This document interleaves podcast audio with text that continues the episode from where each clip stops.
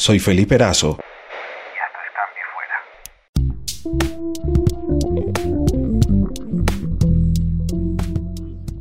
La mafia yakuza siempre me ha causado curiosidad, siempre me ha gustado leer sobre su historia. De hecho, durante mi carrera universitaria, algunos de los ensayos que tuve que hacer para algunas unas materias, eh, como por ejemplo semiología, me acuerdo que hablé sobre los tatuajes de los yakuza. Siempre me ha fascinado este tema porque es una organización eh, mafiosa muy exótica y su complejidad, su estructura, me, me hizo más atractiva de poder analizarla. El nombre Yakuza procede de los números 8, 9 y 3, que en un juego de cartas en, el país del sol naciente es una mala jugada o en el argot de las apuestas una mala mano. Y los yakuza se remontan en sus orígenes al siglo XVII y hoy en día tienen 60.000 integrantes. Y de esto les vengo a hablar hoy. ¿Qué pasa con los yakuza hoy en día? ¿En qué se mueven? ¿Qué están haciendo esta organización mafiosa que en Japón son una sociedad anónima como cualquier empresa?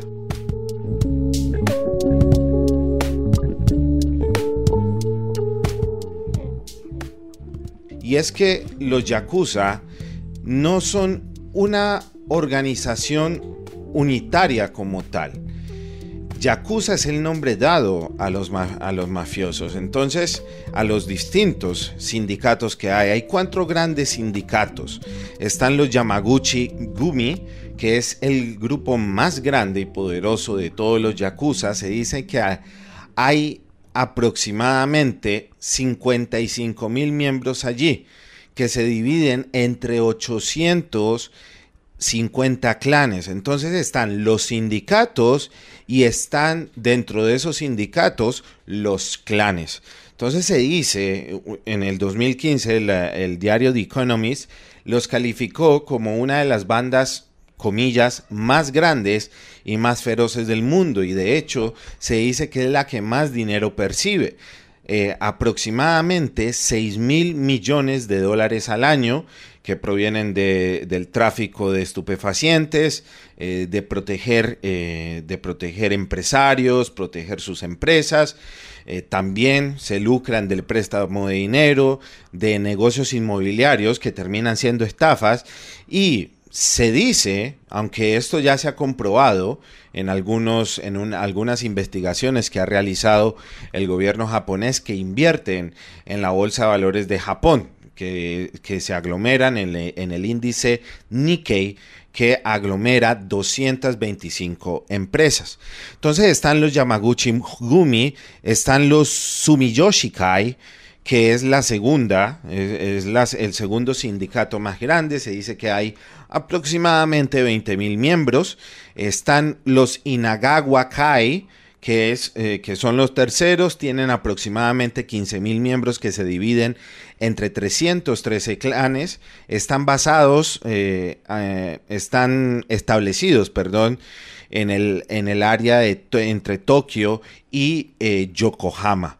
Está el otro, está el cuarto, que son el Aizukeutsu Kai, que, que ellos tienen aproximadamente 7000 miembros, aproximadamente 7000 miembros, y eh, su, su, nombre, su nombre viene de, las, de, la, de la región de Aizu, que es eh, Kotetsu, que es un tipo de, de, espada japonesa que usaban los, los guerreros samurai.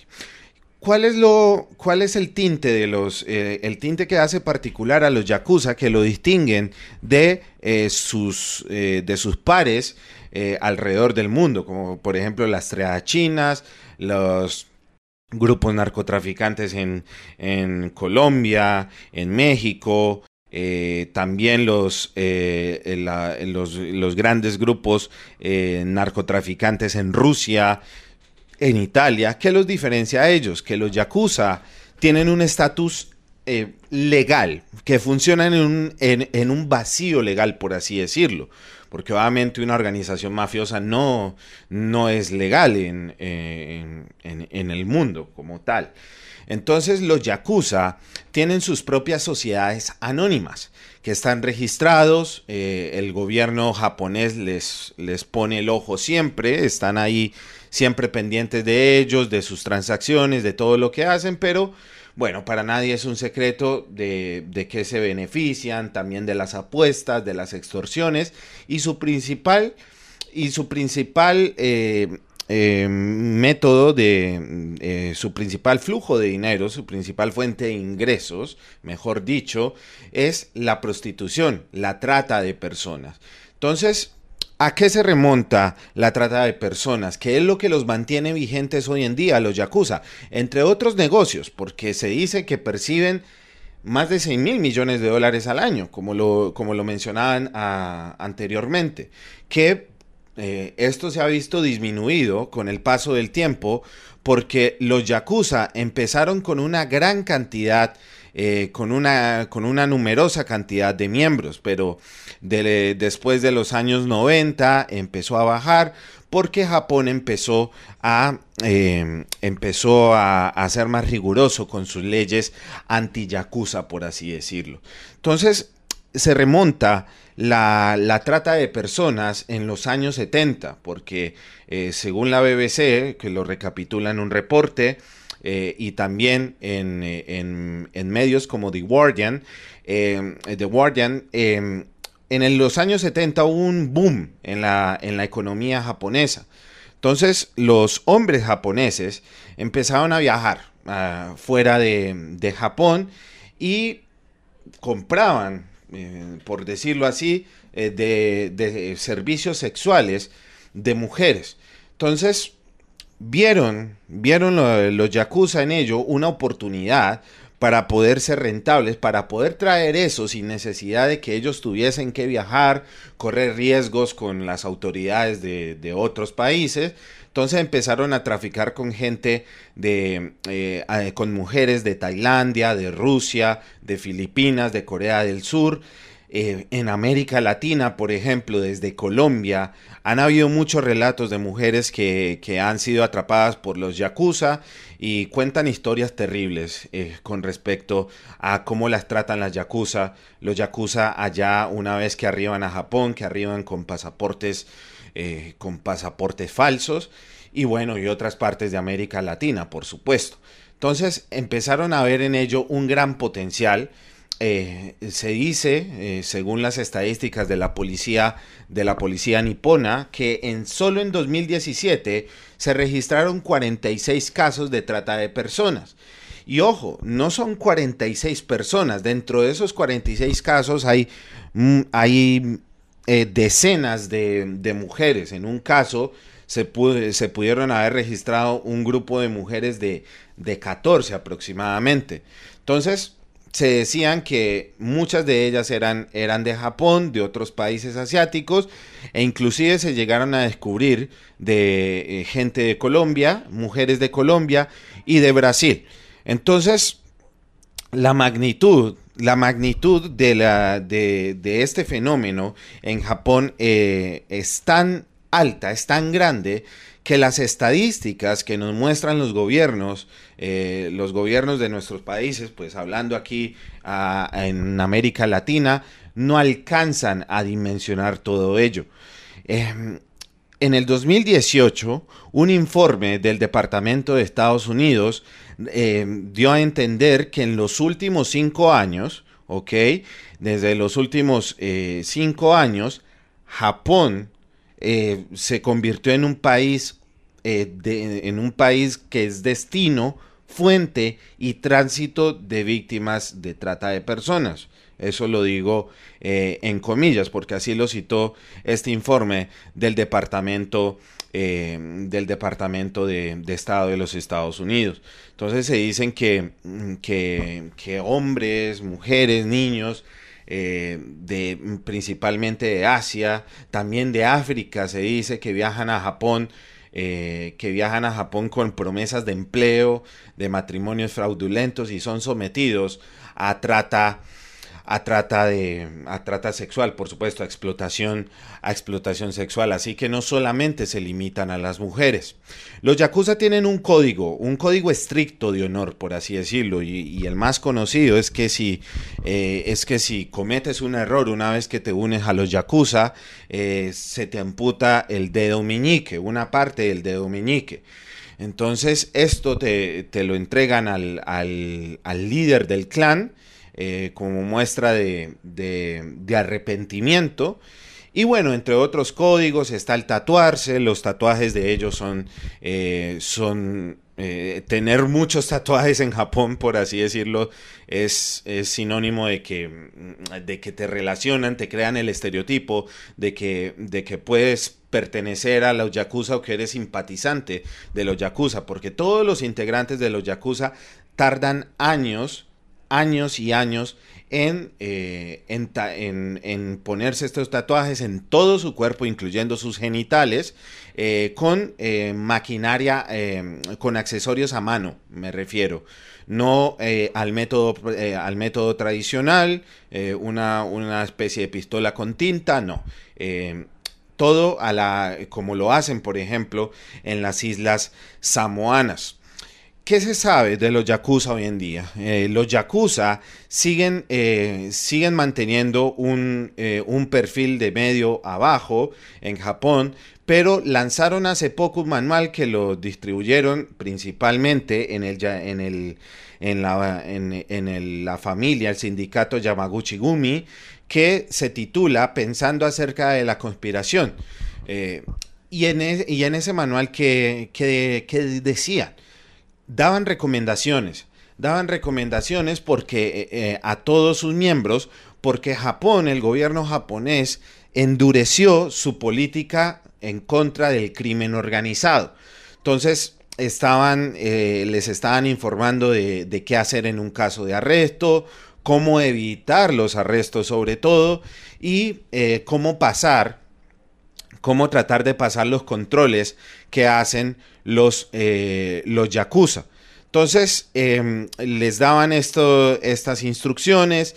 El primer ministro eh, japonés Shinzo Abe, él ha, él ha defendido esta ley para, para, proteger a Japón en lo que dice en contra del terrorismo de cara a los Juegos Olímpicos del 2020 que se van a celebrar en, eh, en, en Tokio.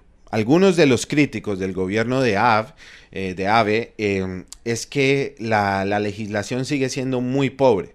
Sigue siendo muy pobre. Dicen que, que muchos de los crímenes serios que, cataloga la ley, eh, que cataloga esta ley que, que, impulsó Shinzo Abe, es que no están, eh, no, no están siendo castigados tan severamente como eh, lo estipulan otros países, como por ejemplo Estados Unidos, a crímenes dentro del negocio del narcotráfico. Entonces se dice que todavía los, los castigos contra, contra los yakuza siguen siendo muy pobres y que obviamente hay un alto grado de corrupción en los altos mandos. Eh, esto lo dicen, ¿no? Estos son rumores de, de, de la gente como tal, de que escalas, niveles del gobierno están corruptos. Eh, y es que se sabe que los yakuza se han visto involucrados en muchos casos de, sobornos eh, a empresarios, a entes del gobierno, pero ellos siguen manteniendo su estatus semilegal. De hecho, uno de los hechos, de los hechos curiosos que, fue en, eh, que fue bien sonado en el 2011 cuando hubo eh, el, terremoto y posterior tsunami en Tohoku en el, 11 de marzo del 2011 los yakuza enviaron un montón de, un montón de, de, tractomulas cargadas con comida con agua con elementos con elementos de aseo con medicinas para ayudar a las personas afectadas por estos desastres naturales. Entonces la, la, sociedad japonesa tiene opiniones encontradas con los yakuza. A ellos, con algunos de ellos, de, las personas en Japón, tienen eh, una gran cantidad, ¿no? Eh, tienen una visión positiva hacia los yakuza, porque dicen que ellos eh, actúan como una policía alternativa para combatir los, robos que, ocurren o que se creen otras pandillas ajenas a los yakuza para que eh, para atemorizar a la gente, pero en los últimos años han venido perdiendo, han venido perdiendo todo ese, todo ese, esa, esa, esa perspectiva positiva que tiene la gente. ¿Por qué? Porque los crímenes han aumentado. Los crímenes han aumentado según estadísticas de la, de la policía, aunque muestran unas estadísticas un poco vagas, pero organizaciones no gubernamentales han dicho que han incrementado eh, muchos los, los crímenes relacionados con los yakuza y todo tiene que ver por este tema de la disputa territorial y de la preparación ante futuras medidas anti-yakuza de cara a los Juegos Olímpicos. Los yakuza tienen una, eh, tienen una, una, eh, tienen una imagen cultural bastante particular eh, eh, en la sociedad, eh, por ejemplo, en, los, en las películas son representados ampliamente. de hecho, en un reciente film de Netflix, The Outsider, también los, los, los, mostraban a ellos. Pero bueno, han hecho una gran cantidad de documentales. Esto hace unos años, hace como 3, 4 años, vi un documental, un cortometraje, mejor dicho, cortometraje documental en donde eh, se hablaba de los Lamborghinis que poseían los Yakuza. Y es que ellos mueven una gran cantidad de dinero como lo mencioné al principio que ya ni saben qué hacer. Ya ni saben qué hacer. Hace, piden los, los, los exclusivos eh, perdón los los Lamborghinis exclusivos eh, que solamente salen uno o dos a la venta a nivel mundial y bueno, los que ellos son símbolos de ostentación y em, su estatus legal en el resto del mundo son una, eh, de una banda criminal. Por Estados Unidos han sido penalizados, eh, todavía hay órdenes de captura, de, eh, hay órdenes de, de, captura y extradición de jefes yakuza que se han que se han escapado de Japón por, por la vía ilegal, por supuesto, eh, yendo con pasaportes falsos, han huido a países como Tailandia, han huido también a Latinoamérica. Eh, por ejemplo, se, eh, se, se, vio el caso el año pasado de Shigeru Shirai, perdón, de que estaba oculto en Tailandia y lo encontraron por una foto viral que se hizo eh, él, tenía en ese entonces 74 años, eh, el año pasado, y tenía muchos tatuajes característicos de los yakuza, porque lo tenía en prácticamente todo, eh, todo el tronco.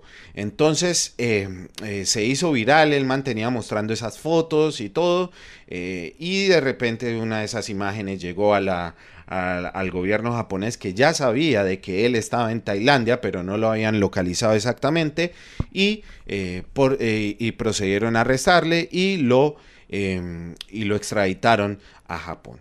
Entonces, esta fue una, una, breve reseña de lo, que, de lo que están haciendo los Yakuza hoy en día, de, mm, de, la, de la contingencia que todavía eh, protagonizan en, en, Japón, que es desconocido en la prensa extranjera debido a su, a su compleja estructura. De hecho, muchos medios no, no alcanzan a, dimensionar lo, lo, complejo de la, de la organización. Esto sí es el ejemplo de una organización criminal en, en el sentido nato de la palabra y todavía sigue siendo eh, sigue resultando eh, emocionante. A mí me parece emocionante aprender de, de, la, de la historia de los Yakuza, porque es otra cultura, pero sobre todo porque son una sociedad anónima dentro de Japón.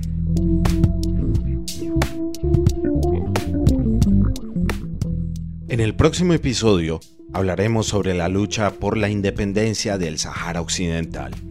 En la producción, Omar Ortiz. Esto fue Cambio Fuera.